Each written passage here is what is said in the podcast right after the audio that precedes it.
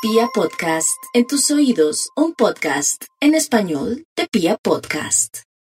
Aunque los temores y la tendencia introspectiva muy característica de los cáncer eh, pesa sobre su accionar, no pueden evitar que hoy tienen el astro del éxito en su signo. Así que hay que salir de la caparazón y decir lo que yo no haga ahora, no lo haré después.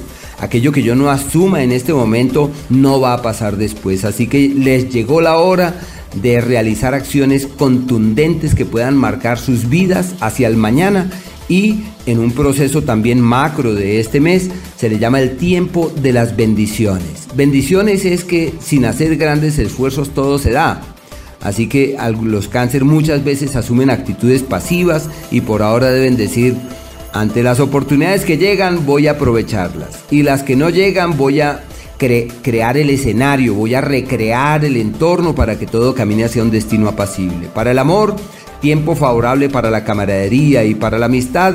Es posible que llegue alguien del pasado animadísimo y se llama el poder de unos acuerdos muy apasionados, muy intensos, excelente tiempo para el sexo, para la pasión, para la conexión profunda.